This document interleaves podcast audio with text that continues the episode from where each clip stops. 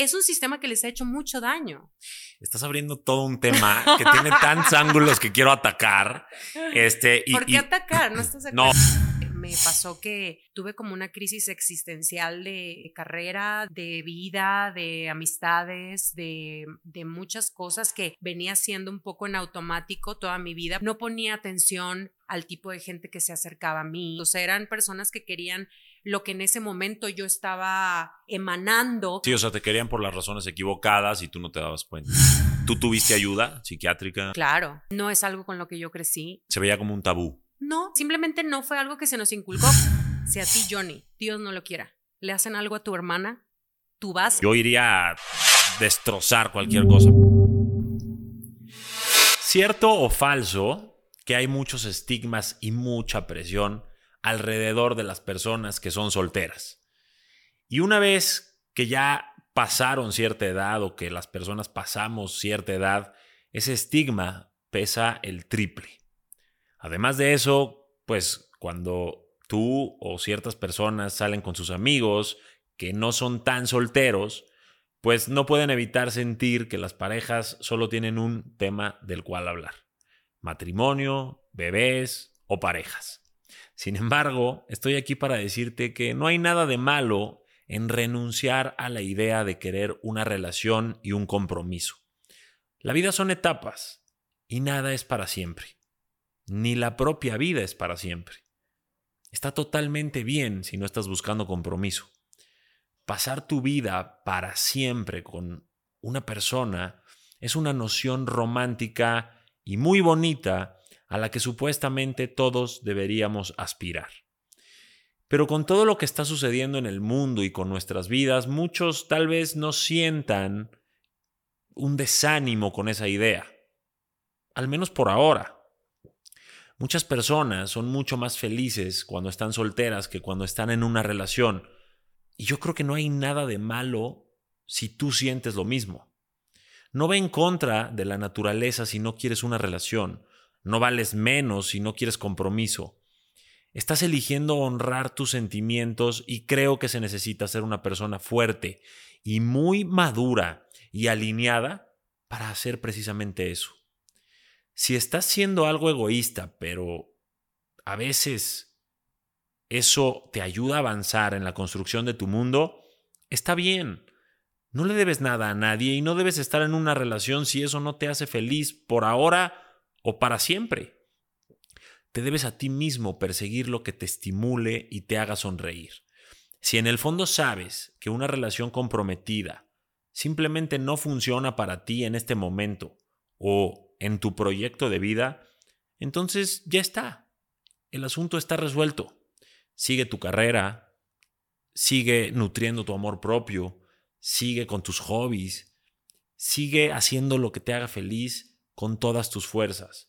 Viaja, baila, tómate un café contigo, conoce nuevas personas, enfréntate a ese nuevo proyecto, haz todo lo que quieras hacer sin sentir que estás decepcionando a nadie. Concéntrate en ti y sé fiel a tus anhelos, a tus sueños y a tus necesidades. No le haces bien a nadie, ni siquiera a ti, si ignoras lo que realmente quieres y lo que realmente te llena. No estás en este planeta para hacer felices a los demás. Tu misión es ser feliz tú. Y con eso ayudas más a esta humanidad tan ansiosa y deprimida de lo que te puedes imaginar. Si vas a estar en una relación seria y comprometida en algún punto, va a suceder y va a pasar cuando estés listo o lista. Pero si simplemente no estás interesado o interesada por ahora, porque estás conquistando otras áreas de tu mundo, o realmente no tienes esa idea en tus planes y en tu proyecto de vida, también está bien. Haz lo que te haga feliz en el momento que consideres correcto. Solo no jodas a nadie, y mucho menos a ti. Coméntame un sí si esta reflexión tocó tu corazón de forma positiva y ahora déjame presentarte a nuestra invitada de hoy, una mujer espectacular a quien tengo el gusto de llamar mi amiga y que en sus proyectos de vida ha conquistado cuantas metas se ha propuesto. Sin embargo, las relaciones son otra historia y nos va a contar mucho de eso. Con ustedes, Ana Brenda Contreras, en este mi podcast, tu podcast que tiene la misión de tocar tu vida y ayudarte a conquistar tu mundo. Que lo disfrutes.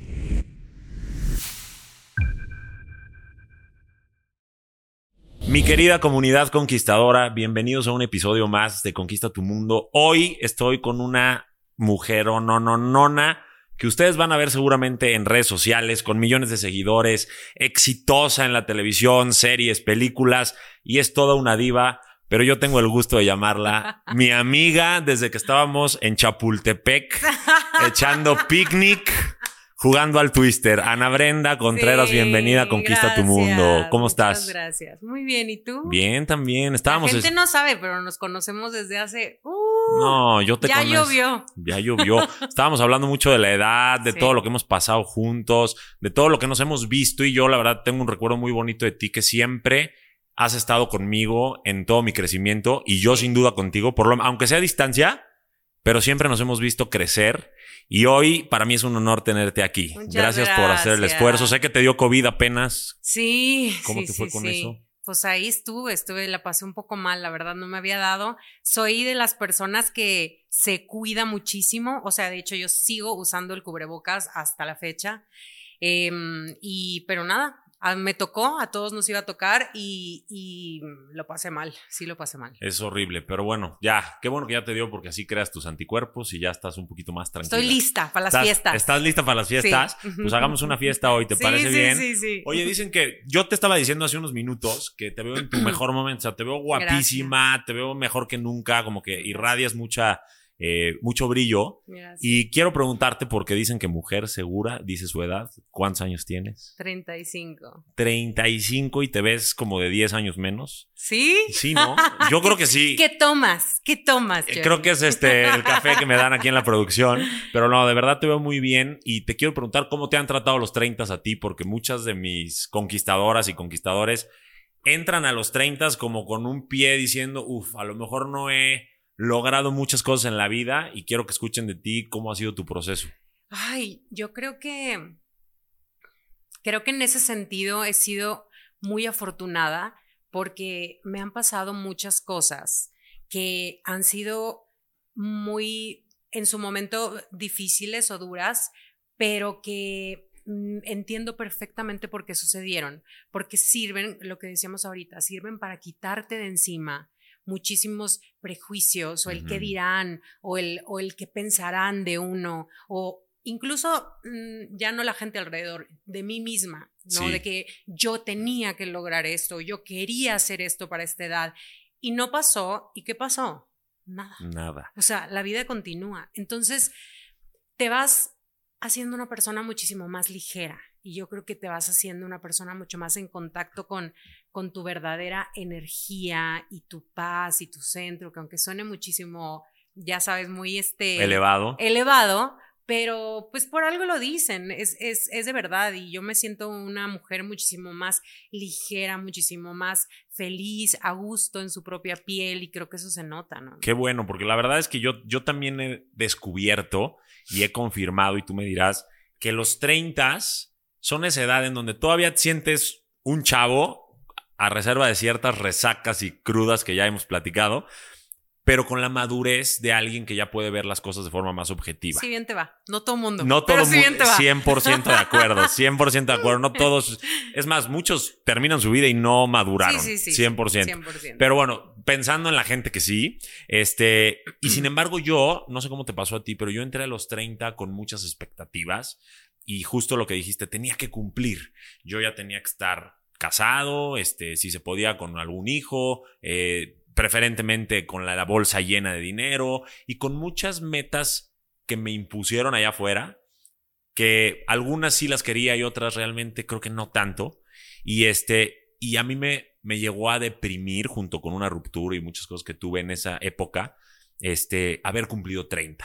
Tú entraste igual, para ti fue, este, ¿cómo fue esa, ese proceso de decir, oye, ya soy una mujer de 30, latina, mexicana, ¿qué onda con Ana Brenda en esas edades? A mí me dio antes. Ah, sí. O sea, creo que eso fue lo bueno. A mí me dio como por ahí de los 28. Ah, Creo que, mm, o sea, yo he sido muy, mm, no sé si la palabra es a lo mejor precoz en muchas cosas en mi vida. O sea, yo eh, me fui a mi casa a los 15 años, a los 17 ya era económicamente independiente.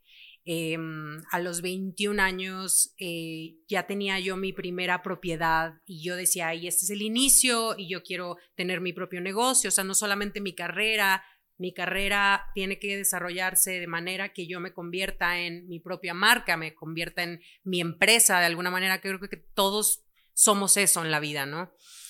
Y era una mujer como, o era una, una chavita, digamos, un poco adelantada en algunas cosas, en otras no. En otras me faltaba en madurez emocional y en muchos otros sentidos que luego platicaremos. Pero, pero en, en cómo iba acomodando mi vida, estaba yo un poco muy adelantada, ¿no? En mi trabajo, era muy organizadita y muy cuadrada en muchas cosas. Y de repente cumplí los 25 y fue como de, ah, ok, qué padre. Y luego 27, 28 y era como de, ya no son tus early 20s, pero ya vas a cumplir 30 y me pasó eso un poco como de, ¿qué estoy haciendo? No estoy ahí, no, no tengo hijos, no, no me he casado, no, lo que, como tú dices, te vende la familia y te dicen que es como el ideal de la felicidad. Y lo, que, y lo que tienes que palomear un poquito para sentirte entera y completa. Entonces me pegó como una crisis.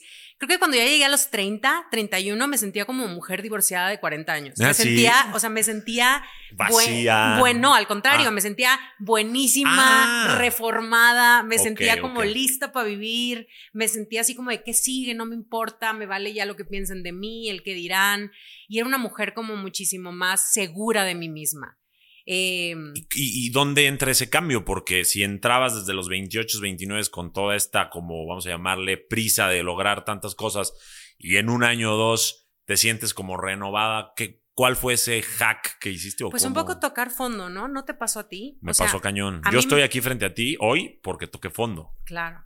A, mí me pasó como por ahí de los 28, 29 años, me, me pasó que tuve como una crisis existencial de, de carrera, de, de, vida, de amistades, de, de, muchas cosas que venía siendo un poco en automático toda mi vida, porque por lo mismo vivía como muy adelantada y era como de, esta ya me la sé, trabajaba demasiado, entonces no ponía atención al tipo de gente que se acercaba a mí, que no necesariamente eran malas personas, pero no eran personas que tenían como el, mejor interés, o sea, eran personas que querían lo que en ese momento yo estaba emanando, que era... Eh, éxito, trabajo, este, fama, eh, muchas cosas que parecieran ser muy atractivas. Sí, o sea, te querían por las razones equivocadas y tú no te dabas cuenta. Exactamente, o no tenía yo la inteligencia emocional para darme cuenta. Claro.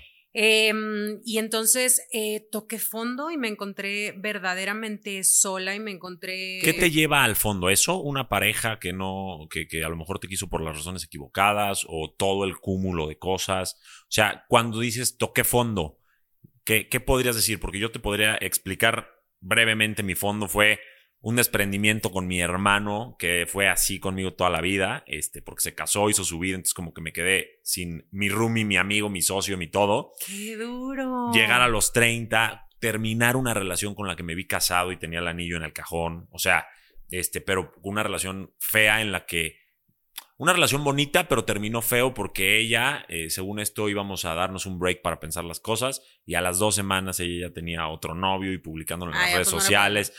Ahora lo sé, pero en el momento es de que, ¿cómo? Y me flagelaba y me apuñalaba. ¿Cómo, no hacemos eso, verdad? Que luego ya después ves para atrás y dices, ay. Ay, sí. Yo siempre digo que uno, cuando voltea, ve esas cosas, primero con cierto coraje y luego acabas riéndote de cómo le pudiste haber echado tanta energía y tanta emoción a alguien que hoy no es nadie para ti.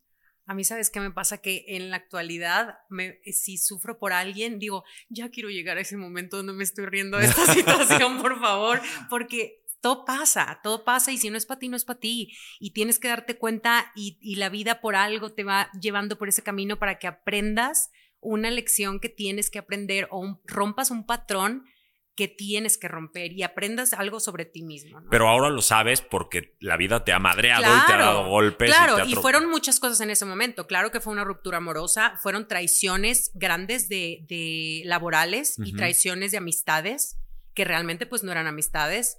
Em, fue también un intentar irme por un camino profesional que no estaba yéndose porque toda mi vida había trabajado de cierta manera por, no por inercia amo lo que hago, pero también cuando trabajas desde muy joven y, te empieza a ir bien, que es una bendición y siempre lo agradeceré, también esto lo he hablado antes, pocas veces te das la oportunidad de parar y decir, qué camino quiero tomar en mi carrera, porque, o sea, también, sobre todo cuando nos dedicamos a hacer cosas creativas y, somos seres en constante, como, ya sabes, movimiento, que queremos como siempre estar creando y no quedarnos en un solo lugar. Entonces, fueron, fue, todo eso se me juntó. Y, toqué fondo porque también me permití tocar fondo, porque fue, dije, no voy a tomar un trabajo, me fui de, México em, y realmente me permití estar en, en, esa, así como que en esa. Abrazar tu, tu. ¿Estabas. Mi sufrimiento. ¿Podemos decir que estabas deprimida, en una especie de ansiedad, algo por el estilo? Sí, claro, seguramente. Seguramente estaba deprimida. Y seguramente, em, si te soy honesta, yo creo que eh, yo he sido muy abierta con mis problemas de depresión y ansiedad. Y yo creo que ahí empezaron. Eh, porque también es como el primer toque que tienes con la, con la adultez y como con los problemas realmente graves de la vida. O sea, después obviamente se vinieron cosas mucho más fuertes, este, como la muerte de mi padre o, ah, vaya, no digo que después de eso mi vida haya sido color de rosa. He seguido teniendo decepciones amorosas eh, que han sido mm, extremadamente dolorosas. He seguido eh, teniendo traiciones grandes de, de amistades y laborales pero yo creo que esa fue la primera vez que yo veía el mundo. Yo antes pensaba, yo decía, no existe el bien y el mal. Es nada más, la gente nada más, este, vamos viendo nuestro interés y, y, hay gente que hace cosas que te lastiman. Y no es que haya malos de ñaca ñaca, pero sí, sí debo reconocer que con el tiempo pude descubrir que hay gente que a veces no tiene la mejor intención y que actúa en, pos de, sus, de su conveniencia. Claro, aunque te tenga que pisotear para conseguirlo. Y eso es algo con lo que yo, como por tener estos lentes de, no, la vida es bonita y lo mejor está por venir, yo pensaba que eso no existía. Entonces, eso fue un poco como mi apertura a decir, no, sí existe, si hay gente que es canija, si hay gente que no le importa y no tiene escrúpulos, y hay gente que miente, y hay gente que te utiliza, pero bueno, también hay gente que no. Y bueno, vamos a tener un poco la inteligencia emocional para poder decidir y poder elegir con quién estar y con quién no en la vida. ¿Cómo pasas de esta, vamos a llamarle ansiedad social, de decir, oye, todo mundo puede ser un peligro, todo mundo puede tener intereses, este, me quieren por las razones equivocadas y aislarte, eh, pasar por cosas tan complicadas, este, incluso por la pérdida de tu papá, temas laborales, una ruptura? ¿Cómo o qué te hace volverte a montar en la silla, agarrar las riendas y decir, voy para arriba. O sea, como que dame algunas clavecitas que te acuerdes de ti en ese momento, de tu yo del pasado, que pudieran aplicar las personas que nos escuchan hoy, como para decir, oye, estoy tocando fondo, reconozco que estoy tocando fondo, la aceptación sería la clave número uno, y después de ahí, ¿qué? Ana Brenda, ¿qué hizo? Es primordial buscar ayuda, obviamente, profesional. O sea, buscar ayuda de, un psicólogo, de un psiquiatra, de, alguien preparado. Y dos, que me parece súper importante, es si, tú, si has tenido la bendición de descubrir para qué eres bueno en la vida, hazlo. Y si eso, además, pudiera ayudar a más gente, hazlo. En el momento en que tú ayudas a otras personas, te da una perspectiva enorme y te das cuenta que tus problemas no son tan graves. Claro en el momento que tú empiezas a hacer para lo que eres, empiezas a dedicarte otra vez a lo que eres bueno, y eres parte de una comunidad, eres parte de, un lugar donde eres aceptado, empiezas a tener otra vez la confianza en ti mismo, empiezas otra vez a tener eh, claridad sobre hacia dónde quieres que vaya tu vida y, te sientes bien, instantáneamente te sientes bien. Llámese, en mi caso obviamente fue mi trabajo, pero claro. llámese, no sé, si, lo que, si te gusta hacer este flores, yo qué sé, o sea, y eres bueno para Algo que te mantenga ocupado o ocupada para que puedas enfocar tu mente y tu energía y tus pensamientos en eso y no en seguir haciendo más grande dentro de tu mente el problema o los problemas que viviste y que probablemente ya son del pasado, ¿no? Claro, y digo, esto lo digo de mi experiencia personal, no soy ninguna profesional para andar dando consejos, pero por eso es importante también ir de la mano con, con ayuda y el ejercicio. ¿Tú tuviste ayuda psiquiátrica? Claro, sí, yo creo que yo creo que por esa época fue cuando empecé la terapia. Ok. No es algo con lo que yo crecí, no es algo que estaba en mi cultura, este, pues de, mi familia así inmediata. Se veía como un tabú. No, no necesariamente, simplemente no era algo, algo que se, de chiquito se nos dijo y vamos a ir a terapia. No. ¿Y te sentías de alguna manera, ay, cómo ahí van los locos o los que están mal? Nada. Yo no. Ok. Yo no, para nada. O sea, soy una mujer abierta y, y, a ver, o sea, me dedico a lo que me dedico y he tenido que leer cantidad de, de, historias y personajes que imagínate si yo me pusiera a juzgar cómo es la gente, no, no hay manera, pero, pero no, simplemente no fue algo que se nos inculcó, como cuando no se te inculca el deporte o como cuando no se te inculca cocinar cuando eres pequeño. No, el tema de, de invertir o cuidar nuestra salud mental es un tema actual. Antes, este, y, y, bueno, las mujeres, yo creo que también e, en especial, se guardaban mucho sus sentimientos, no, no podíamos ser tan abiertos. Los hombres, los hombres creo que más. Los hombres muchísimo. Todavía más. Pero sí, estoy de acuerdo. Y, al día de hoy más. ¿Crees? Sí. Yo creo que, mira, hay, hay este, creo que hay un concepto ahí erróneo de, de, siempre que uno, a mí me encanta siempre luego traer a la, a la mesa así pláticas como que hagan debate. Debate me encanta. Aquí somos polémica, del debate. Sí, échalo, este vamos a debatir. Amamos la polémica. Amamos. Este, y entonces a mí, a mí me encanta luego siempre platicar con, con mis amigos, hombres, gay, straight, y también amigos que tienen como estas ideas como muy arcaicas, este, y muy de antes de a de veras y, hablar y platicar, ¿no? De que, qué opinan. Y, yo me doy cuenta que muchos hombres tienen como este repele de inicio al, al, feminismo, porque creen que es esta cosa como de, de nosotros contra ustedes. Sí. O nosotros somos mejores que ustedes, o queremos estar encima de ustedes. Y, y yo creo que, que, no es así. O sea, la base del, del feminismo es que como mujeres tengamos los derechos que se nos han sido negados por tanto tiempo, por un sistema que obviamente ha aplastado completamente los derechos eh, y las oportunidades de las mujeres. Pero al mismo tiempo, creo que como hombres pudieran darse cuenta que es un sistema, el sistema patriarcal, es un sistema que también a ustedes los ha oprimido, porque todas estas enseñanzas desde niño de no llores porque eres hombrecito. Sí. O lo que me acabas de decir, yo pensaba que para los 30 años yo tenía que tener cierta cantidad de dinero en el banco. Eso a mí no se me inculcó. Yo me lo pensaba porque yo, Ana Brenda, estoy loquita de la cabeza y yo quería hacerlo. Pero, pero a los hombres es a quien se les dice que tienen que, ser este, financieramente exitosos para poder formar una familia, no que se apoyen de su pareja, para poder hacerlo, ¿sabes? Sí. Entonces, es un sistema que les ha hecho mucho daño. Estás abriendo todo un tema que tiene tantos ángulos que quiero atacar. Este, y, ¿Por qué atacar? ¿No estás No, o sea, me refiero a discutir, dialogar, exacto, ajá. Este, observar, vamos a ponerles. No me está, le encanta el debate, ya ¿Por qué atacar? ¿Y por qué el otro? este, a ver, lo primero que dice, sí, el patriarcado, vamos a llamarle así, o, el juego de roles donde el hombre tiene que ser la cabeza, el líder, el, proveedor. posición de poder. Que me gusta. Ok, sí, pero yo creo que ahora, por ejemplo, yo, yo lo veía, porque yo soy de una familia muy tradicional mexicano-libanesa. Y los árabes somos muy. El hombre es el proveedor, es el líder, es la cabeza sabemos que la mujer domina la casa y, sabemos que es el cuello que nos dirige a nosotros. Exactamente, iba a decir eso. El, pero, el hombre es la cabeza y la mujer es el cuello. Exacto, pero los roles ahí yo los veo siempre y cuando no haya como este machismo, esta este Sí, claro, violencia. Esas cosas no. Pero siento que esos roles como en un equipo de fútbol ayudan a que el equipo cubra todas las áreas de la cancha. Cuando los dos se ponen de delanteros, la portería queda descubierta.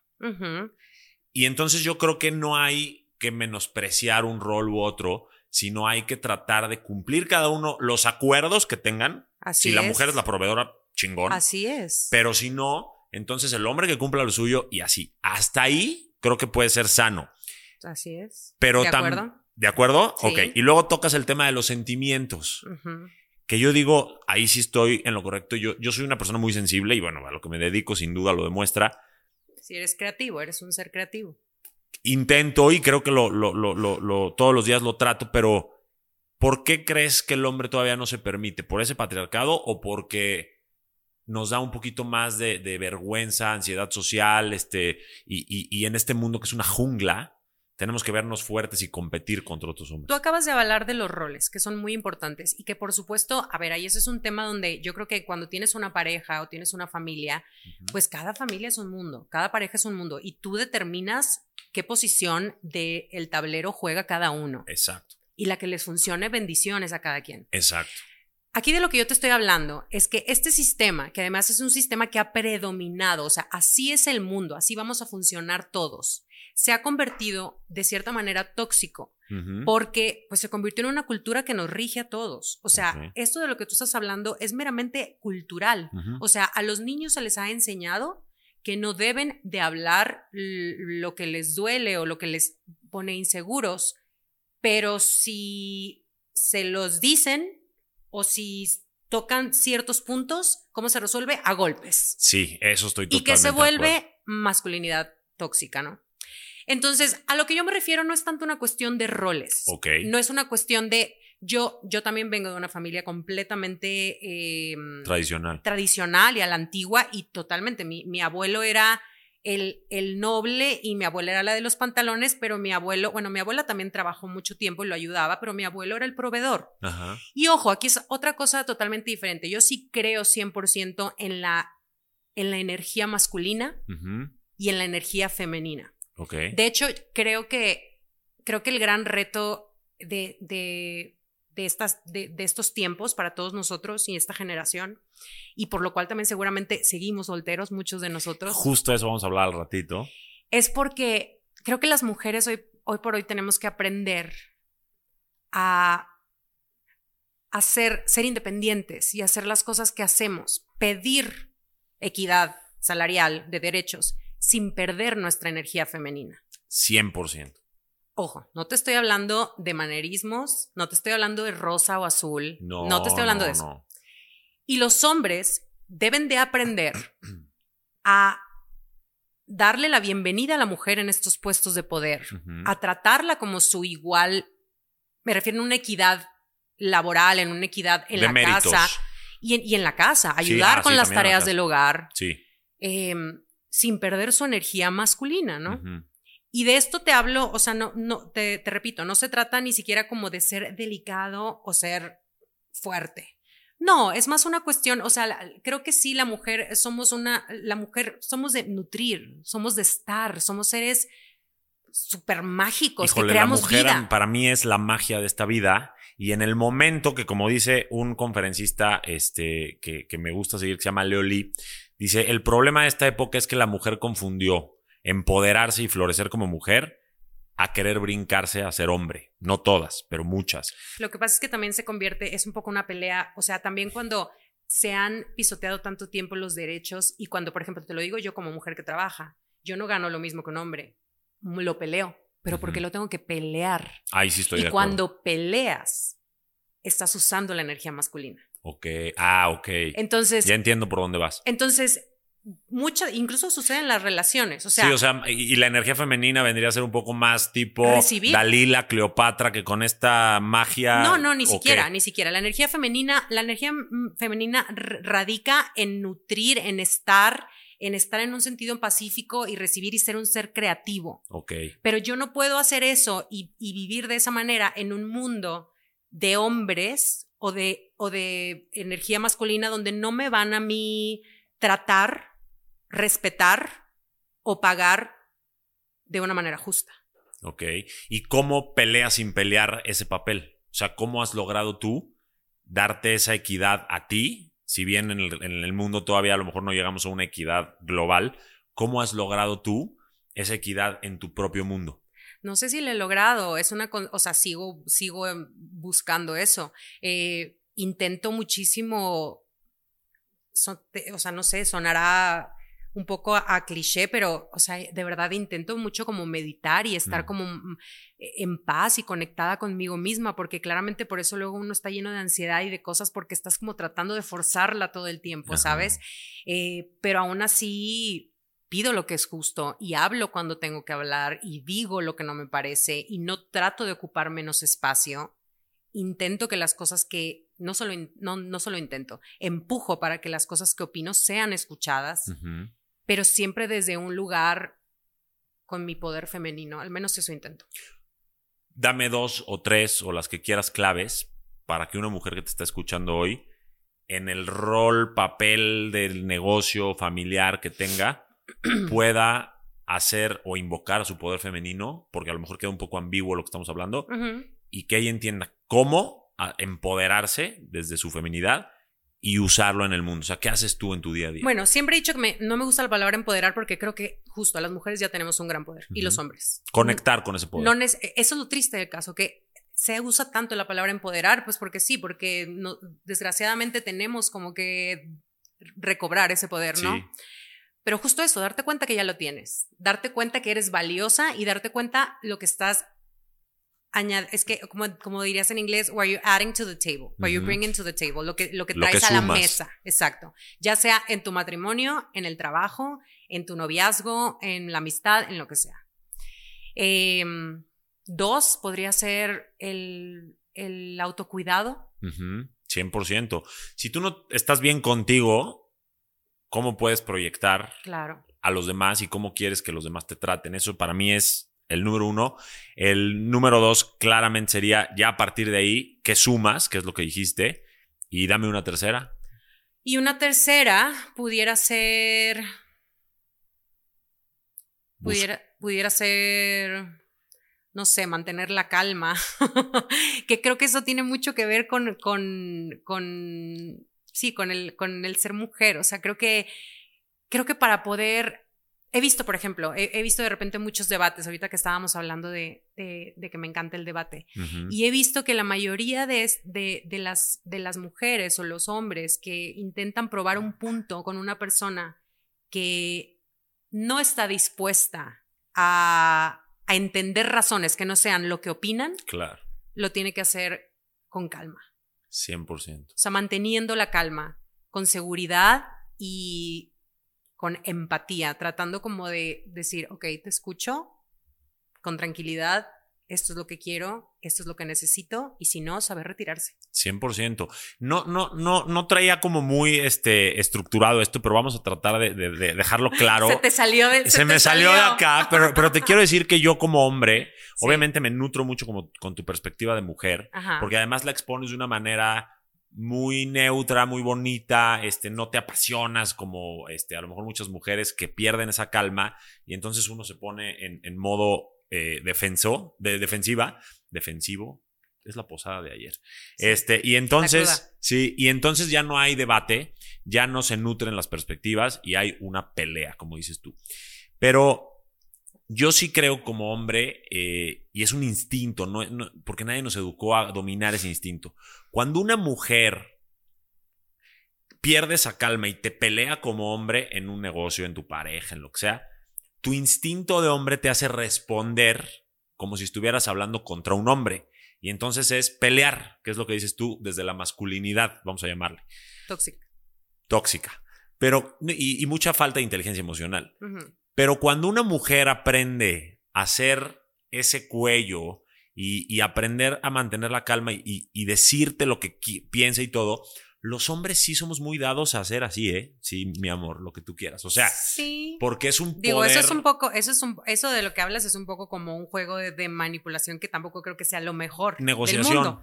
Sí, porque digo, tampoco en teoría. Diálogo. En teoría, las, ni las mujeres, ni los hombres, ni nadie en este mundo tiene que acomodarse para que la otra persona se sienta más cómodo en cómo uno exponga. Claro, no tengo tampoco por qué pelearme contigo, faltarte respeto o gritarte, pero tampoco tengo yo que acomodar mi personalidad para que la otra persona se sienta más a gusto. Pero incluso los hombres tenemos que hacerlo. Te voy a decir por qué. Porque tenemos una cosa que se llama sistema de lucha o huida. Y es un instinto de supervivencia. Sí, y si tú llegas y me alegas, yo me voy a poner así. Seas hombre, mujer o perro, o sea, lo que sea. Pero si tú llegas siendo hombre y mujer y sabes hablar y sabes comunicarte, sabes nutrirte de la perspectiva y llegar a un acuerdo en un punto medio, el que no pueda hacer eso, pues entonces no tiene inteligencia emocional, pero sería muy tonto de parte de cualquiera no hacer caso a esa amabilidad y esa madurez de diálogo. Y eso es lo que yo quería rescatar como este tema, que que si logramos hombres con hombres, mujeres con mujeres y hombres con mujeres, aprender a comunicarnos, vamos a aprender a coordinarnos. Y esa coordinación va a generar más resultados positivos y más equidad que dos mil desfiles. No sé qué opines de esto. No alcanzaría el programa para decir qué opino. Em, ¿Qué opine la gente también? A ver qué. Creo, creo que es un tema mucho más complejo y sí creo que cuando hay una situación que durante tanto tiempo ha sido abusada, a veces se necesita levantar la voz de una manera contundente y precisa para que sea escuchada. Estoy de acuerdo porque el problema es general. Yo lo que quiero recomendar aquí hoy, porque mi, movimiento se llama Conquista tu mundo, no conquista el mundo, es que cada uno desde nuestro que interior. Lo que estamos hablando. Ajá. Tratemos de ser esa persona empática con la persona de enfrente, sin importar qué género sea, y poder escucharla, poder eh, tratar de comunicarnos, acordar, coordinarnos hacia un fin común que sea el bienestar, el bien común sea en una pareja, sea en un socio, sea en un amigo. Para mí eso, si hiciéramos ese efecto dominó, el mundo cambiaría radicalmente y más rápido de lo que podría cambiar a lo mejor desde el punto de vista más político o, social. Sí, lo que pasa es que también creo que aquí hay una, digo, este, es que este tema es sí, muy es, es enorme. también creo que hay una cuestión mm, este, muy importante. No todos, no todos tenemos ni la misma posición ni la misma circunstancia de vida. O sea, ahorita ahorita que me acuerdo que alguna vez alguien me dijo, es que a mí cuando estaban em, las, las, chicas feministas em, rayando y todo eso, los monumentos, me decían, alguien me dijo, es que a mí ellas no me representan. Y, y, le dije, es que claro que no te representan. O sea, representan a, a la que mataron, a la que violaron. Si a, si a ti, si a ti, Johnny, Dios no lo quiera, le hacen algo a tu hermana, tú vas y rayas cualquier monumento. Sí, no, no quiero decir que no, porque sí, yo iría a destrozar cualquier cosa, pero tenemos una capacidad del uso de razón, tenemos la capacidad de la comunicación. Sí, claro. Tenemos la capacidad de la coordinación que ha logrado todo lo que ves en el mundo. Cualquier invento, cualquier avance tecnológico, cualquier avance cultural ha sido mediante el pensamiento, la comunicación y la coordinación. Y si perdemos eso, entonces somos igual que un animal. Totalmente de acuerdo, pero en eso que tú dices, en ese sistema que tú dices que existe, está liderado por la gente que abusa. Eso sí. Está liderado por mayor, la mayoría hombres. Ok. Y no por eso estoy créeme, hay hombres maravillosos, yo amo a los hombres, no, o sea, hay hombres valiosísimos en mi familia, en mi vida y los adoro, pero no todo el mundo es así, así como tampoco no todas las mujeres, ¿no? Pero estamos hablando de la realidad de las cosas y que es que la mayoría de los puestos de poder y el mundo se rige con hombres y la mayoría de ellos han abusado de ello. Y en este momento generacional, en este momento histórico de la vida, las mujeres están diciendo ya basta. Y lo están diciendo de esa manera fuerte y claro porque es la única manera, porque no pueden hacerlo desde donde tú dices. Yo estoy de acuerdo, pero creo, ay, es que este tema, este, vamos a tener que grabar como cuatro capítulos. Estamos agree to disagree, sí. pero yo creo que es un tema humano y no de género el abusar de una posición de poder, porque ya viste a la política esta Krishner, que, que también mujer y abusó de todos sus poderes. O sea, es un tema de cómo estás tú por dentro, yo creo. Ahora sí hay mucha desigualdad porque los hombres entraron primero al juego 100% de acuerdo y la mujer está ganando cada vez un poco más el papel y eso es totalmente reconocible y yo me encanta. yo tengo hermanas, tengo amigas. Sobre todo lo que, te, lo que te quería decir antes con eso es que hay, hay, hay veces que, por ejemplo, eh, em, no existe esta situación de, de, lo que tú decías, del, del, cuello y la cabeza. Hay mujeres que están solas y tienen que sacar adelante a su familia sola y a sus hijos solas. Entonces, ahí, ahí, como, ahí soy, soy cuello de quién. Y, y si la cabeza es la que rige el mundo, ¿Qué oportunidad tengo yo de sacar adelante a mi familia? Sí, es todo, todo, todo un tema. ¿Me explico? Sí. Entonces, creo que, creo que también, o sea, y, y, este tipo de cosas o el movimiento per se, lo que habla es de eso, como de dar derecho a todas, en todas sus situaciones y circunstancias, porque no todas tenemos la misma circunstancia. No todas nos está protegiendo un hombre en casa. No a todas nos está proveyendo nos provee un hombre en casa. No todas tenemos ese equipo. Eh, unas porque no queremos, otras porque no podemos, o por lo que tú otras quieras. porque les falló el equipo. Exactamente. Entonces, estamos pidiendo respeto, este, y, poder vivir una vida en paz, en igualdad de circunstancias. Comulgo con eso al mil. Algún día echemos un capítulo nada más de debate de eso. Creo que, creo que la respuesta se va a encontrar el día que empecemos a ser humanistas y busquemos que cada persona que sea un ser humano tenga los mismos derechos, aunque tengan diferentes posiciones o lo que sea, pero que se les trate lo mejor que se les pueda tratar, porque somos humanos, o sea, y debería de ser así pero pues muchas veces el deber ser no aplica en nada y, estamos batallando por eso.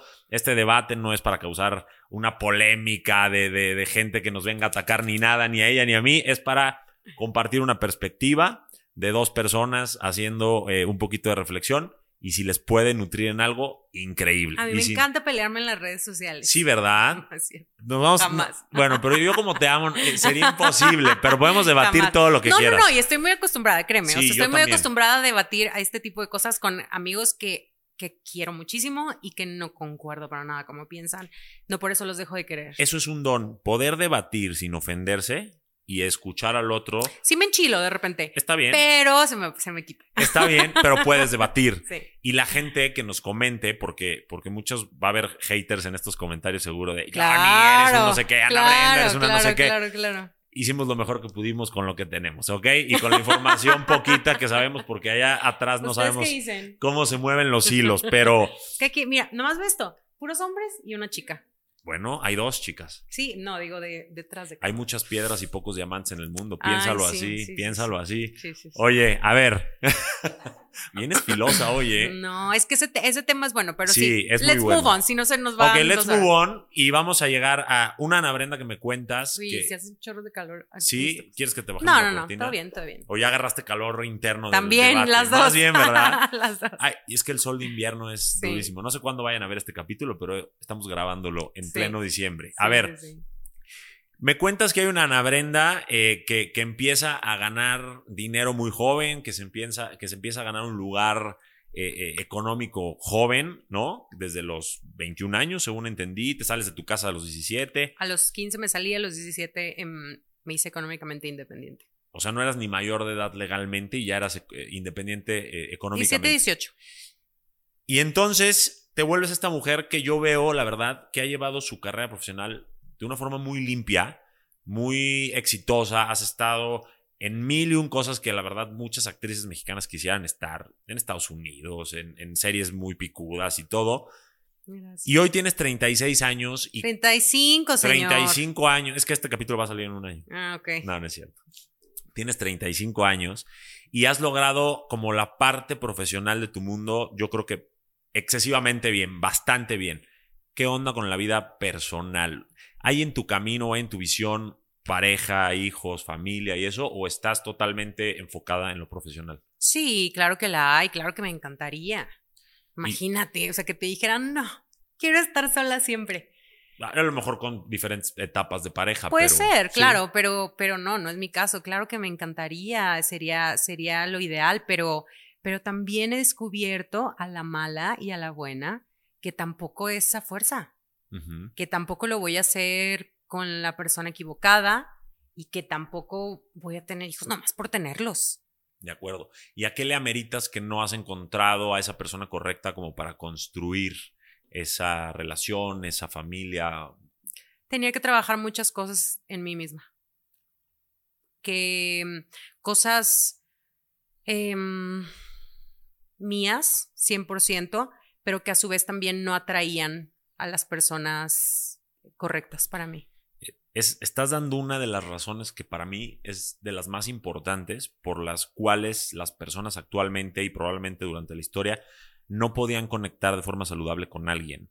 Y es que si tú no estás bien, ¿cómo puedes conectar bien con alguien, no? ¿Y cómo pasaste por ese proceso? O sea, ¿cómo te diste cuenta primero que tenías que trabajar? Porque la vida es muy sabia y entonces la vida te, te trae la misma lección en diferentes personas una y otra vez hasta que la aprendes. Mismo infierno, diferentes diablos, dicen. Así decía mi abuela. Pero cuando decía, ella lo decía del divorcio. Y yo no, no entendía, pero bueno. Em, la verdad es que sí, no, o sea, no idéntico, obviamente. Cada persona es diferente, pero a lo que me refiero es que eh, un poco la, la misma, sí, como la, la misma situación en la que yo me terminaba encontrando en el mismo lugar. Una y luego otra vez con diferentes personas, diferentes situaciones, pero era lo mismo, lo mismo, lo mismo, hasta que dije, bueno, claramente, si aquí el común denominador soy yo, el problemita lo tengo yo, ¿sabes? Entonces, tenía que, todos tenemos que trabajar en nosotros, somos un, creo que somos un constante trabajo, un, este, proceso. proceso, claro, pero además también, no sé, creo que, creo que muchas veces eh, mi empatía eh, la no la he sabido manejar. La, la, he, ¿La desbordas? Sí.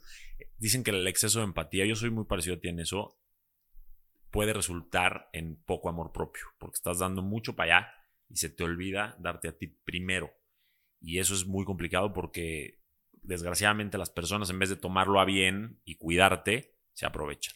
Sí, y además, sobre todo también porque, o sea, era como que yo, o sea, me, me, esforzaba yo demasiado como por tantos aspectos en mi vida y de repente estaba con alguien y, y las personas con las que estaba siempre estaban, les estaba sucediendo algo en su vida. Ah, y te veías como rescatista tú. Sí. Y ojo, dentro de ese rescate hay cierto tipo de, de de, ¿cómo le dicen?, de complejo de Salvador y de control. 100%. ¿Sabes? Entonces era como de sí, porque está pasando por esto, yo lo voy a hacer. Y luego después te encuentras a ti misma dando, dando, dando y dando, dando de más, aparte cosas que ni te piden, no es culpa de la otra persona. Dan deshaciéndote para estar en cosas y situaciones. Y luego cuando pides cosas de regreso que no deberías de pedir, o simplemente las esperas y no suceden, te encuentras sola, heartbroken y completamente decepcionada. ¿Quién se lo hizo? Uno mismo. Por mantener esa decisión de estar ahí, ¿no? Claro. Y luego el despegarse de ahí por el tiempo invertido, porque obviamente hay sentimientos o porque hay N cantidad de cosas, es un rollo. Entonces, así me sucedió una, dos, tres, cuatro. Fíjate que una vez un, una persona muy, muy cercana a mí que no era pareja, me dijo, hace tiempo, me dijo, yo estaba en una situación y, y, le dije, es que no sé cómo hacer con esto. Y me dijo, pero no te preocupes. Me dijo, tú, me dijo, tú te das. Eres una persona que se da. Y en el momento yo dije, qué cumplido tan más grande. O sea, qué, qué, bonito que me digan eso. Qué padre. Y con el tiempo, y pasaron cosas, me empecé a dar cuenta que precisamente porque me daba, estaban sucediendo unas cosas que no eran lo mejor para mí. ¿Cómo qué? Pues situaciones en las que precisamente yo me daba y me quedaba vacía. Y, o sea, no era recíproco, no era parejo. Pues eso es algo como muy ambiguo, pero pon tú que sí, o simplemente en, en, la, en situaciones en las que yo decía, ¿y yo? ¿Y yo, ¿Y yo qué hago aquí? ¿Y yo qué estoy sacando de todo esto? No porque tengamos que sacar algo, pero me refiero a que, ¿qué de bueno hay aquí para mí? 100%.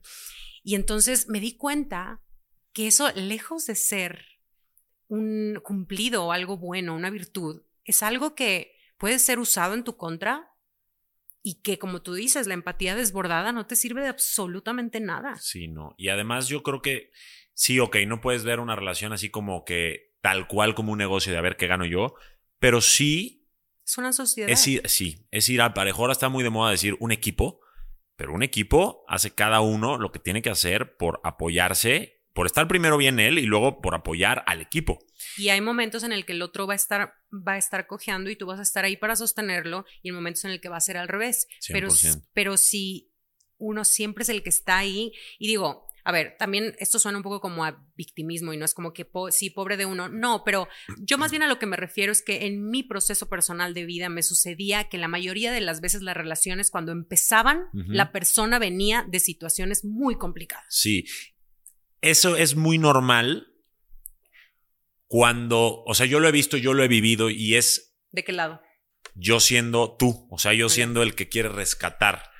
Dile, llámame por empático desbordado, por ego de que yo la voy a cambiar, eh, lo que tú quieras. He estado ahí, Tiene su parte oscura. tiene su parte oscura. Eh, y yo llegué a la conclusión de que una relación tiene que ser ni siquiera 50-50, tiene que ser 100 y 100. Tú tienes que entrar a una relación a tu 100, lleno, con cosas que trabajar. Obvio, eres un trabajo en proceso, como bien lo dijiste tú, pero no puedes entrar en 0 o en 10, porque entonces, ¿qué llevas a la mesa, como lo mencionaste?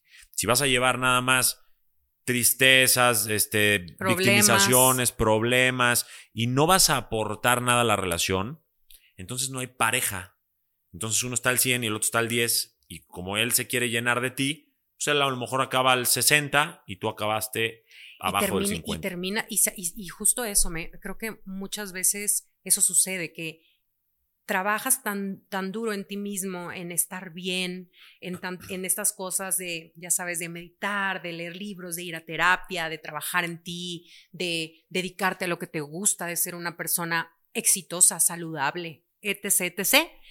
Y de repente entraba en relaciones y yo salía siendo lo opuesto Sí, y esta persona sí. terminaba siendo lo opuesto a como empezó. porque agarrabas tu jarrita de agua y lo llenabas a él y te quedabas vacía tú. Yo creo que cuando llegas a este punto de que lo haces consciente, te das cuenta y confírmame o corrígeme de que cuando eres una persona muy completa y que tienes tu mundo conquistado lo mejor posible, la persona que tenga que estar contigo tiene que estar muy, muy completa y muy grande también para poderte sumar algo. Y eso complica un poco también después conectar con alguien, porque la gente, la mayoría de la gente no hace el trabajo. Es verdad, y luego es verdad que también uno se construye unas paredes enormes alrededor y es y también pasé por ese momento como de decir no, no, no, y ya toco desconfío de todo el mundo y no, y ya, y qué hueva, y no quiero hablar con nadie. Y digo, yo también tengo dentro de todo, aparte de lo que estamos diciendo, tenemos nuestros defectos, Obvio. nuestras mañas, nuestras cosas raras que no nos Obvio. gustan el uno del otro, la, la, la. Pero en este problema en específico, en esa situación en específico, este, sí, terminas siendo como, terminas poniéndote como una armadura y luego también la gente empieza a decirte, o por ejemplo, en, una- en, en un perfil como el mío, que eres una figura pública, una mujer, la, la, la, la, la, es que eres muy picky o es que eres, este, tienes unos estándares muy altos o, y, y la realidad es que no. Pero además no está mal, ¿no? O sea, compartir la vida Es con alguien no es un tema muy, muy importante como para no ser exigente. Yo creo que ser exigente está bien porque quieres un socio y un compañero y un equipo y todo lo que estamos diciendo para luchar y, y compartir y todo lo que representa vivir este, esta vida y este mundo. Y entonces no puedes conformarte con alguien que nada más, o sea, que además de todos los problemas que ya hay en el mundo, ahora también él te viene a traer problemas. Uno está luchando con su vida, Ana, Claro. como para ahora rescatar a alguien. Y de ¿no? repente, ojo, que los estándares son, lo- los de cada quien son muy diferentes. O sea, mucha gente como cuando piensa en eso, eh, instantáneamente se va a ciertas cosas muy evidentes. Y de repente es, para mí, es simplemente que tenga lo- ya la tan trillada responsabilidad afectiva. Ujú. Pero pues todo eso empieza conteniendo capacidad de introspección, capacidad de verse a sí mismo, que, que, que, que, haya vivido las cosas y que sepa lo que vivió y que se haya dado cuenta y que pues lo demás no importa. Pero sí o no, la gente vive como en la carrera de la, de la rata, o sea, en esta carrera, en esta rueda de hámster, Sí, de y a veces se levantan a las prisas, a ir a trabajar, a comer, En a ver a los amigos, se emborrachan, se adormecen, se duermen y así siguen sus vidas y no se dan ese tiempo de platicar con ellos o de meditar o de hacer esta introspección de decir, me quiero cuestionar. ¿Qué estoy haciendo bien? ¿Qué estoy haciendo mal? ¿Qué tengo que trabajar? Y entonces entran a las relaciones sin un trabajo interno y le echan la culpa al otro de absolutamente todo lo que les pasa o les detona y no se dan cuenta, cuenta como, como tú te diste cuenta, que el, el común denominador eras tú.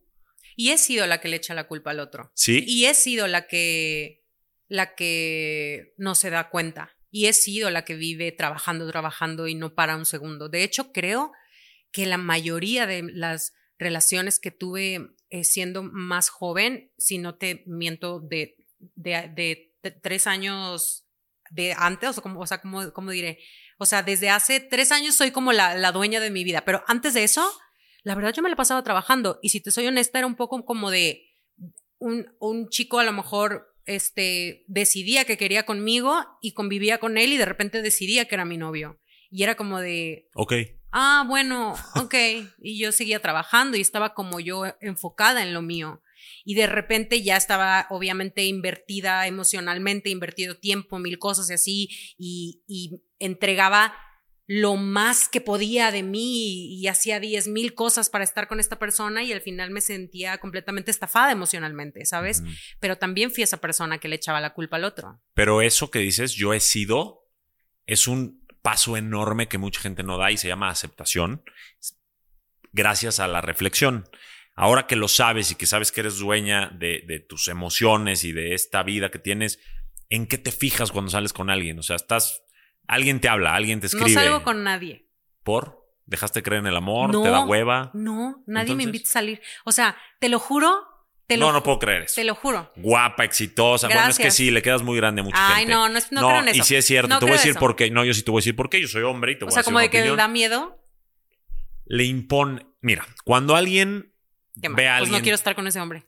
Exacto, exacto. y por eso muchos no van a llegar a tu, a, a, a tu territorio pero va a haber uno o dos o tres que van a hacer la chamba muy bien. No, y a lo que iba más con eso, no es tanto por eso, a lo que iba más con eso es que no me gusta, o sea, es complicado, de repente quieras que no, eh, para, para una actriz y para una figura pública, es, no por lo que dirá la gente, no. Si yo te dijera la cantidad de gente con la que me relacionan en Google, la interminable lista de novios de fulano, de Ana Brenda, y hay, gente con la que ni siquiera salí en plan romántico, que hay gente que son amigos. Este. Y es como. ¿Cómo te lo pudiera explicar de una manera un poco más? O sea, que pudiera. Es como cuando, tú cuando le llevas a una novia a tu familia. Es como de, no, lo quiero llevar hasta que no sea algo de lo cual estoy seguro, ya sé que, va, que, va, que es algo que, que voy a estar ahí, que, que, puede ser, que puede funcionar, porque si no van a estar ahí machacándome y machacándome y machacándome y uno queda como la estúpida que, que hizo todo y no jaló, ¿sabes? Entonces, uno se cuida muchísimo, no es como que salgo en dates. Pero tampoco es como que no quiere salir en dates. Sí, no, no quiero ni no quiero, o sea, no, no es... O sea, ¿cómo, Ahorita mi energía no está en eso. Ok, pero, pero sin embargo sí te interesa ese proyecto en tu vida. Sí, claro. ¿Y cómo sería eh, ese alguien que sí se anima y que siente que puede aportarte algo y puede hacer equipo contigo? Que en tu mini checklist mental rápido automático, ¿qué tendría o qué te gustaría que tuviera esa persona? O sea... No quiero compartir tal cual eh, todo eso, pero, pero con lo que te dije, o sea, que tenga responsabilidad afectiva y que te sea consciente de sí mismo, que sea inteligente que haya trabajado sus temas eh, internos también. Sí, no tiene que haber, estamos, no, nadie es perfecto y no pasa nada, pero, pero que sea un hombre inteligente emocionalmente y, de acá, o sea. Actualmente yo le digo siempre a mi comunidad conquistadora que hay principalmente, no son los únicos, pero principalmente cinco cosas que hacen muy difícil eh, encontrar a esa persona para construir un amor bonito. Es muy difícil. Es muy difícil. Primero porque desde que el sexo se volvió fácil de conseguir, el amor se volvió difícil de construir. El sexo casual, quien quiere compromiso, quien quiere responsabilidades.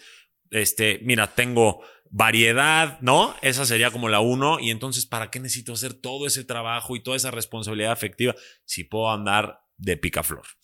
Y eso es una realidad. Dos, obviamente, que la gente quiere probar todo el catálogo antes. Y ahora con las redes sociales es como, es que esta está guapa y se ve buena, niña, pero acá está también. Y esta también. Entonces tienen una lista así de chats y de direct message y de muchas cosas. Y se abruman porque son tantas opciones que es como entrar a una tienda de helados con mil sabores. Pues, ¿cuál escoges? ¿No? Quieres probar de todos primero. Luego, que la gente está anclada a su pasado. ¿Me corriges o me confirmas el que quieras? ¿eh? No, no, no. La gente está anclada a su pasado entran de relación en relación con los traumas de la relación anterior, con los traumas que traen de sus vivencias anteriores y lo único que hacen es sacarlas en esa relación sin haberlas trabajado. Eso hace complicadísimo relacionarse de forma saludable. Y bueno, las otras obviamente que ya son, si quieres, menores o, pero también son muy importantes, ya la gente sea, aunque hagan double income, ven una vida tan cara al hacer un hogar y los hijos y no sé qué, que dicen, uff, yo no sé si puedo. Y eso como que hace que, que también la expectativa de la vida que quieren versus la realidad se vuelva muy complicado. ¿Qué opinas de esto que te acabo de decir? ¿Crees que te hace match alguna? ¿Hay alguna que me quiera sumar? O debatir. O sea, sí, eh, es, es complicado hoy en día por muchísimas razones. O sea, no creo que sea. A ver, es que son dos cosas diferentes. Estás hablando del el matrimonio ¿Estás hablando de hacer una vida con alguien o estás hablando de, de el amor? Una vida en pareja con una relación amorosa. O sea, es como un todo. No tiene que ser a fuerzas con el matrimonio firmado. Y los hijos o no hijos es un factor que mucha gente Porque eso, o sea, eso de alguna manera, yo creo en el valor de la familia, pero, pero no podemos o sea, no, no podemos hacernos de la vista gorda de que no es una institución, o sea, toda la idea del matrimonio y todo eso, ¿sabes? Y que muchas cosas, pues obviamente los tiempos van cambiando y son eh, insostenibles en muchos sentidos. Pero, pero sí creo que, que, mm, como bien lo dices, al haber no me gusta esa palabra como de tantas opciones o lo del catálogo, me parece como, no que lo, tú lo digas paradoja de la elección. No que tú lo digas así, o sea, me parece la idea muy frívola, pero, es, pero así es, eh, un poco así es. Em, yo, yo sí creo, que me parece romántica esa idea de antigua como de, de sacar las cosas adelante y, y, hacer un equipo y decir en cuanto se pone dura se pone dura la situación o se pone difícil vamos a sacarlo adelante eh, pero también creo fielmente que, que la gente no tiene por qué quedarse juntas si no es feliz y que la gente tiene que buscar su felicidad. Y quien no quiere estar en pareja, que no esté en pareja. Lo que no puedes hacer es ir lastimando a la gente por la vida deliberadamente. Totalmente. Y a eso volvemos a lo que yo decía antes. Hazte consciente de ti, de lo que eres, de, de, de lo que tienes que trabajar.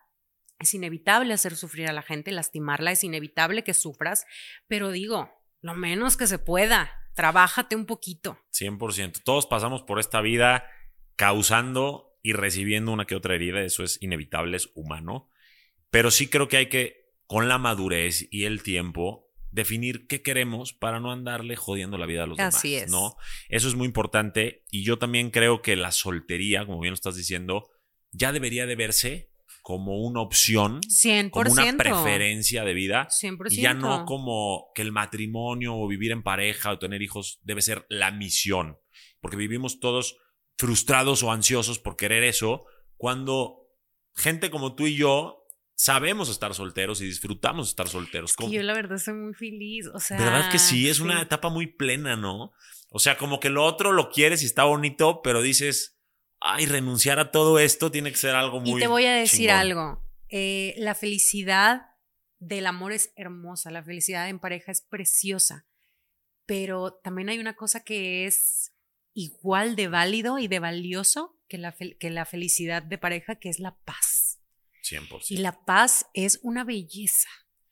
Para mí la paz es sinónimo de la felicidad. O sea, cuando estás en paz, ¿qué más puedes pedir?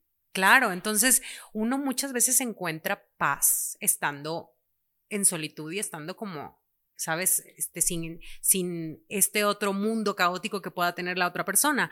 Pero también hay estos otros momentos, un domingo por la tarde, que está lloviendo, Netflix, and chill, que dices, ay, cómo me gustaría. Entonces es un constante balance. Lo que sí creo es que no puedes, o sea, al menos yo tengo un mundo tan rico y tan valioso sola que yo no lo voy a sacrificar por estar con la persona incorrecta en, el lugar incorrecto. Ni de chiste, prefiero estar sola. 100%. Y, y he hecho las paces con la idea de tal vez estar sola, ya sé que suena muy dramático, pero de estar sola el resto de mi vida y no pasa nada.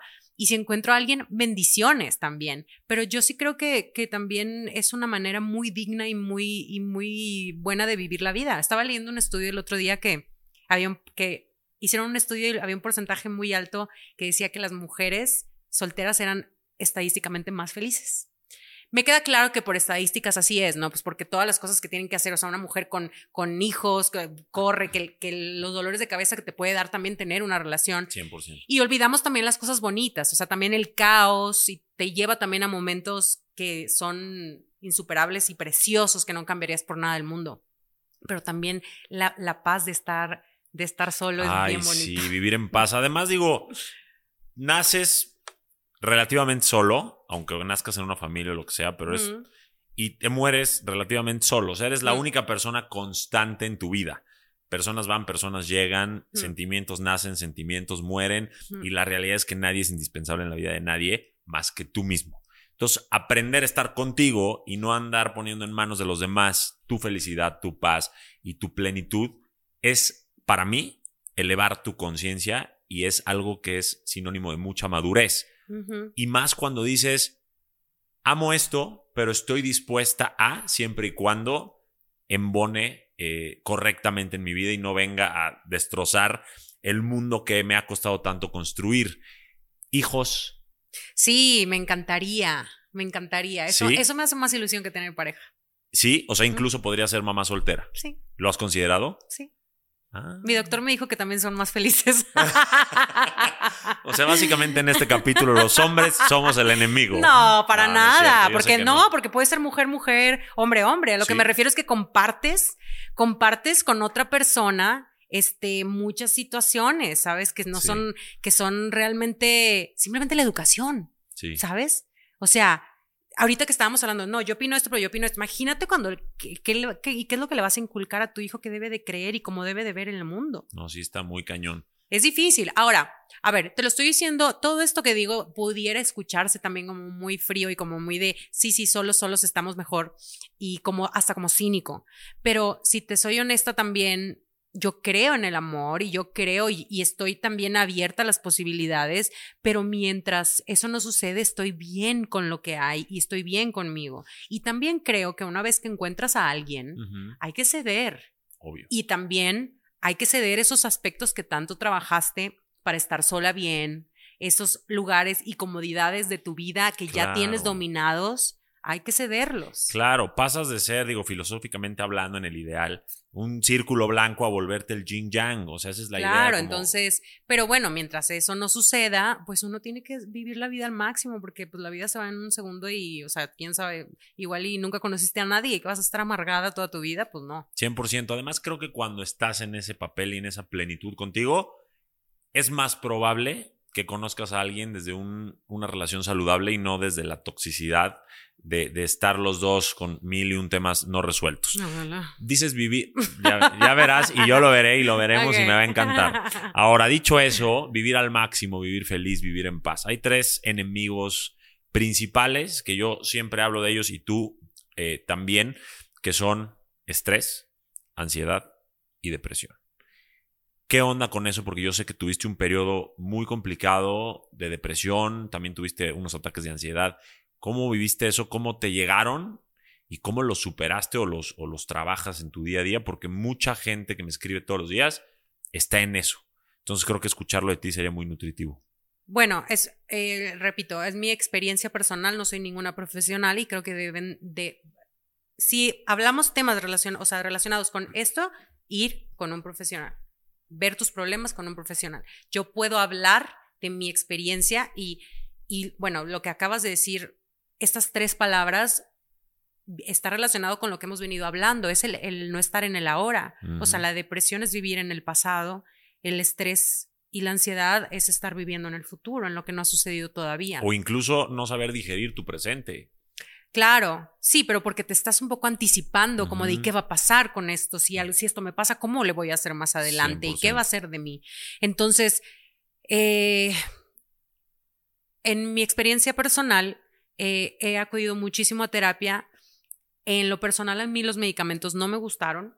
¿Por qué? no, no me gustaron porque realmente no veía gran diferencia para lo que mi idea de tomar medicamentos me representaba. Ok. Yo quiero decir algo ahí y, y tú me, quiero que me des tu opinión al respecto. Creo que el medicamento puede ser un empujón, un- una estabilidad, pero no elimina el problema que te trajo esos, esas emociones. Si bien las disfraza o las cubre, el problema puede seguir ahí. Algo no resuelto, este, un conflicto con alguien. Claro, Hay que situaciones químicas en tu cerebro personal. que claramente un doctor tiene que ver. O sea, si hay un Sí. desbalance químico en el cerebro, obviamente el doctor tiene, el, tu, tu psiquiatra tiene que ver, te hace falta esto para que lo tomes y por eso te digo que es muy importante verlo. A mí en lo personal, mm, yo, a mí no me gustó esa experiencia y me refugié en la meditación, el ejercicio, eh, y me fue mucho mejor. Para mí la meditación me abrió, eh, me abrió un camino impresionante porque creo que era lo que me faltaba, como estar en el ahora y un poco también mandar a, la fregada cosas que tenían que hacer que eran... Em, que eran como urgentes, pero no eran las más importantes. Lo más importante era yo. Claro. ¿Sabes? Generaste esos químicos voluntariamente. E, eso es, es, real. O sea, la meditación y todo ese tipo de técnicas, primero te ayudan a cambiar la percepción sobre una situación y como yo siempre le digo a toda mi comunidad, es como tú piensas, tú sientes, tú actúas y eso te trae consecuencias. Entonces, eso es muy importante que lo intenten, sobre todo cuando no estamos hablando de temas no eh, biológicos, o sea, que no sean temas de que tu cerebro no tiene un buen funcionamiento, sino que hay a lo mejor un, eh, un estrés postraumático, un trauma, una cosa emocional. Una situación, una crisis. Exacto. Ahí yo creo que recomiendo totalmente estas técnicas, probarlas antes de llegar a los químicos y, y tú generar esos químicos con el ejercicio, con la meditación. ¿Qué más hiciste? El em, el mindful eating fue muy importante para mí. Mindful eating. Ah, sí. No sabía ese término. ¿Qué em, Creo, nunca, nunca he sido una persona que come mal. Sí, soy, soy como muy antojada o así, pero no como mal, como bastante bien toda mi vida. Pero nunca había hecho el mindful eating, que es un poco como el ser consciente de lo que estás comiendo cuando lo estás comiendo. O sea, por ejemplo, eh, yo trabajaba muchísimo y grababa 14, 15, 16 horas al día y me daban media hora para comer y entonces comía en, 15 minutos y me iba corriendo la, y cualquier cosa. Obviamente no todos tenemos el tiempo de hacerlo y era eh, se, volvió un poco más como, ¿qué voy a comer hoy? Y hasta eso es muy bonito porque ah, si lo, si lo piensas hasta en un sentido espiritual, es hasta como agradecer por tus alimentos, ¿no? ¿De dónde vienen? O sea, empezar a comprar mis cosas, em, quien tenga la capacidad de, hacerlo eh, orgánicas o saber mínimo que de, qué lugar las estoy trayendo, cómo llegaron a mi mesa, cómo las cocino, quién me las hizo, ¿sabes? Saber lo que me estoy comiendo, comer despacio, saborear lo que me estoy comiendo. Em, empecé a llevar también, eh, yo creo muchísimo en, en, la energía y en la, y en la el efecto que puede tener, sobre todo en las mujeres, las fases de la luna. Porque si la luna afecta el agua y los seres humanos estamos hechos mayormente de, agua, pues cómo no nos va a afectar, ¿no? Entonces empecé a comer según las fases lunares, que hay en, internet pueden buscar todo eso. Qué buena onda, nunca lo había escuchado. Es como, es como hay, hay como todo un, rollo que tiene muchísimo que ver también. Eh, nuestros antepasados em, respetaban muchísimo las fases de la luna en cuanto a la cosecha y cada luna que, o sea, que, que cada, cada, luna que se renueva es un poco como renacer como, como seres humanos. Entonces, empecé como a, a, decir, ok, estos días como menos, estos días como más, estos días mi cuerpo me pide menos, estos días son para descansar, estos días son para hacer ejercicio más dinámico, estos días son para ocuparme de ciertas cosas y estar como más consciente de cómo vivo. Eso me encanta porque, porque lo podemos resumir de cierta manera en amor propio, porque es Número uno, agradecer lo que estás viviendo. Número dos, cuidar lo que estás metiendo a tu cuerpo. Exacto. O sea, ¿qué te estás dando a ti? Lo que ves, lo que escuchas, todo. Exacto, qué estímulos recibes del exterior, con quién te relacionas, todo. Y obviamente llevar esto a la práctica diaria te rehabitúa a sentirte mejor porque por adentro somos pura química también. Y cuando tú eh, cuidas esa química con alimentos, con lo que piensas, con lo que haces, pues obviamente te vas a sentir mejor, ¿no crees? Claro, y, en, y el ritual de hacerlo te hace sentir disciplina. Claro, y el ritual de, de, de, decir, me voy a dar este tiempo a hacer esto, lo estoy haciendo, me estoy cuidando, instantáneamente te hace sentir mejor. Obviamente son prácticas que llevo en mi día a día, eh, que hay muchísimas, está el journaling, está, están muchas, pero pero sí me parece que lo más importante de destacar es ir, ir a un doctor. Tienen que ir, o sea, no hay manera. Es como si me dijeras tú, se te picó una muela, ¿cómo le hiciste, Ana? Pues, ¿cómo? Pues voy a fui al dentista. Tienen que ir al doctor. Sí, estamos tan acostumbrados a, esa educación de te duele algo, ve al doctor. pero cuando se trata de salud mental, se nos olvida que hay psicólogos, psiquiatras, también hay eh, mucha información. También hay mucha desinformación, pero hay mucha información valiosa en internet, en cursos, en podcasts como este que puedes agarrar ciertas cosas, este, consejos que puedes eh, usar como semilla y hacerlos florecer. Entonces yo sí invito a la gente a que haga algo por su salud mental y no solo por su salud física, porque pues al final todo está conectado, ¿cierto? Así es. Tú, em, quiero preguntarte, cuando te sientes triste, actualmente, que ya estás en un poder, en una situación de, de, poder contigo, de que sientes que ya tienes las riendas más de tu vida y todo, a pesar de esta disciplina, a pesar de estos rituales, ¿qué haces cuando te llega un pensamiento triste, cuando te acuerdas de algo que te estresa, cuando caes en un a lo mejor miedo al que dirán, de un post, un artículo que mintieron de ti? Dame un hack para cada una que se pudieran llevar. Calma. Calma primero. Todo es calma.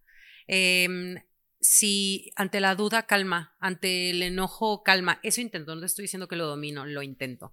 Pero eh, el, estoy triste, eh, guardarme, guardarme un poco, guardar mi energía, cuidarme, apapacharme, eh, estar cerca de lo que me hace feliz, convivir con, con niños, convivir con perros, hacer alguna una buena obra, lo que te decía, te da la perspectiva totalmente de que tus problemas no son tan grandes. Me encanta, o sea, mantener la calma o esperar o hacer lo que tengas que hacer para calmarte antes de actuar y reaccionar. Cuidarte. Amarte un poquito más en ese momento para darte cosas mejores y relacionarte con gente que te pueda ser gente vitamina o animales vitamina. Creo que te, creo que también se resume mucho a, la compasión, ¿no? Eh, hablamos mucho de, ser personas eh, compasivas, pero creo que es muy importante también la compasión a uno mismo. O sea, tenerte compasión los días que no estás del todo bien, no pasa nada. Aceptar que se vale, ¿no? Sí. Que somos Guárdate tantito, no pasa nada. Sí, exacto. Háganle caso a. Mañana será otro día. Exacto. Abracen sus emociones, entiendan qué les quieren decir,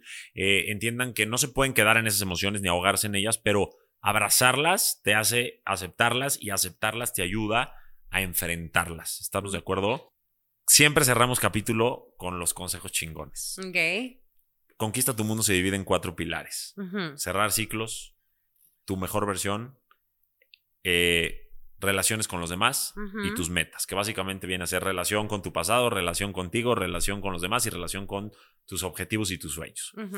Quiero un consejo chingón para cerrar un ciclo. ¿Qué pasa que con esta Ana Brenda que yo sé que ha pasado por rupturas, por temas muy caóticos que te han llevado a tristezas muy profundas? ¿Qué hack, además de los que ya dimos, puedes darle a la gente que nos escucha para darse un cierre que a lo mejor la otra persona no les ayudó a darse? ¿Qué harías tú para darte ese cierre? Primero que todo, eh, no ocupas el cierre. O sea, si la otra persona, e, eso de estar esperando el closure de parte de la otra persona conlleva muchísima infelicidad y tiempo extra alargando todo. Yo creo que mi consejo sería siéntate en tu dolor y por más que parezca lo más, eh, lo más, este, como masoquista que pudiera ser, creo que es la única manera de hacerlo. O sea, exprímelo y que te duela, que te duela lo más así.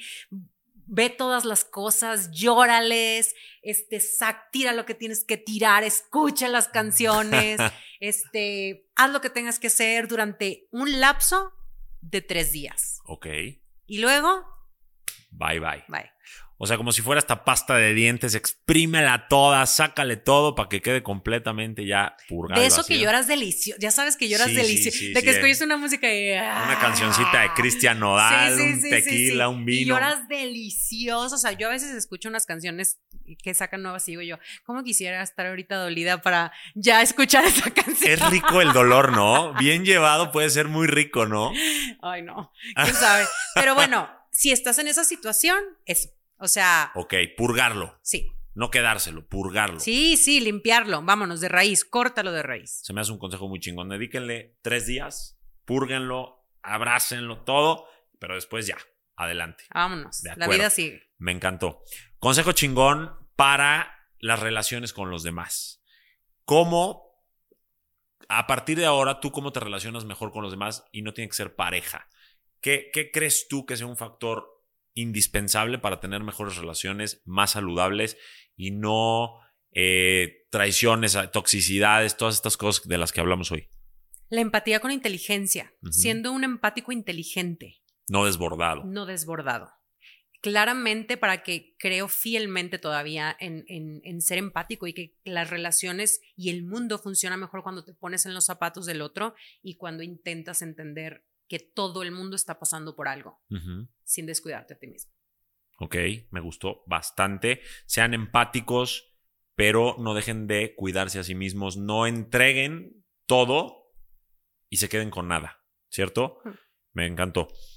Consejo chingón para tu mejor versión, o sea, tu relación contigo. ¿Cómo, si bien no te encantó el término mujer empoderada, cómo sí nutrir tu autoestima para sentirte mejor contigo y conectar con ese poder que traes dentro de ti? Pues es que hay que escucharse a, uno mismo. No sé si, y digo, no es que no me encante ni o que esté peleado, pero hay ciertos términos como que eh, siempre he sido una persona que, que le gusta como cuestionarse las cosas. Me encantas, yo soy igual. Entonces, eh, por eso me escucho ciertas cosas y digo, pero ¿por qué? Y me pongo a pensar, ¿no? Y, es un poco, no, no sé si me gusta tanto esta cosa cuando te dicen como de conócete a ti mismo, eso no me gusta porque creo que uno se inventa y uno también de repente se hace y, y, se descubre también que por más que te inventes hay cosas que no van contigo y no te resuenan por más que quieras. Sí. Entonces creo que uno tiene que escucharse Escúchate, escúchate que te gusta, escúchate lo, con, lo que, con lo que te sientes bien, lo que, lo que tus valores, tu gut, tu estómago, te, con lo que resuena. Y a partir de ahí, ve acomodándote en la vida y yo estoy segura que al menos yo he encontrado un lugar muchísimo mejor, más digno y más pacífico desde que me escucho a mí misma mucho. Exacto, este es un consejo que doy yo constantemente que es toda emoción es útil, porque nos educaron a, ah, esta emoción es negativa, esta emoción es positiva. No, toda la emoción es útil. Claro, sirven para muchas cosas. Exacto, si tú las escuchas, vas a saber, ok, las, las que se sienten bonito, me están diciendo, por aquí voy bien, y por aquí le echo más ganas y sigo hacia adelante por ahí. Las que no se sienten bien, siguen siendo útiles, nada más me están diciendo, por aquí no. O que antes por ahí te fue mal y algo tienes que trabajar. Correcto. Entonces, trabajemos esas emociones para tratar de volverlas con un sabor más dulce sin pelearnos con ellas porque saben amargo. Al contrario, esas son las que más tienes que escuchar. Claro. ¿No? Porque muchas personas quieren solo ver lo que está bien y se les olvida que lo que está mal es lo que más atención tiene que ponerle, pero no para crecerlo o sobreanalizarlo, para trabajarlo. Entonces, consejo chingón, escúchense.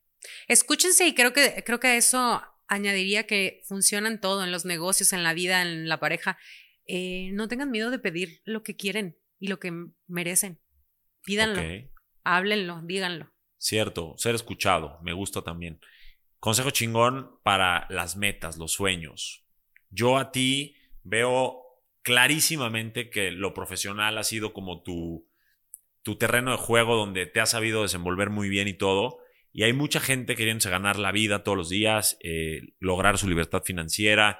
Y si bien no les podemos dar en un solo consejo como la fórmula, porque además no la tenemos, es algo que vas creando todos los días, ¿qué consejo les puedes dar como para encaminarse hacia esta realización profesional, económica y libertad financiera. Es que tienes toda la razón. Además, mm, en la carrera de la vida no, no todos empezamos en la misma eh, starting point, ¿sabes? O sea, es, es, muy diferente para todos. Entonces sería muy injusto dar un consejo. Pero, pero sí creo que hay algo que aplica siempre y es, eh, suena cliché, pero, pero para que la otra gente te compre tu idea o crea en ti, te lo tienes que creer tú. Entonces, uno primero tiene que creer en uno mismo. Lo que dije antes, no, que no te dé miedo pedir, decir en el ambiente de trabajo, en la vida, eh, lo que crees que debes de recibir. Y, mm, y respaldar esa petición o ese creértela con un trabajo previo. Claro, pero el no ya lo tienes. O sea, el no ya lo tienes. O sea, ya obviamente eh, me imagino que si lo vas a pedir estás siendo, dices, tengo con qué. Exacto. ¿Sabes? Yo sé lo, lo que, como le dijimos antes, yo sé lo que traigo. Exacto. En el morral, como decimos en el norte. Exacto. Pero, pero sí, no tener miedo de, de pedir y creer en ti, pedir las cosas. Y no agüitarse al primer no, ¿no? Yo creo que tú recibiste, al igual que yo y que todos, mil Y nos. sigo recibiendo. Y sigues recibiendo. ¿Cómo, ¿Cómo haces frente a un no? Mm, No. Es que eh, creo que ese es otro consejo que iba a dar. Eh, hay que tener un estómago que, si bien no lo tienes, se te hace, Sí. pero hay que seguir. No importa. Poner la otra mejilla, No como importa. dicen. Sí, no sé si me encanta eso porque me, me- se me hace como, eh, como de, de algo que hace daño, pero pues sí, digamos, eh, no es fácil, pero hay que seguir. Hay que picar, hay que insistirle, hay que terquearle. Sí. hay que terquearle. Hay que tener no todos tus huevos en una canasta. Hay que hacer varios, o sea, varias cosas y terquearle y terquearle y alguna se va a dar.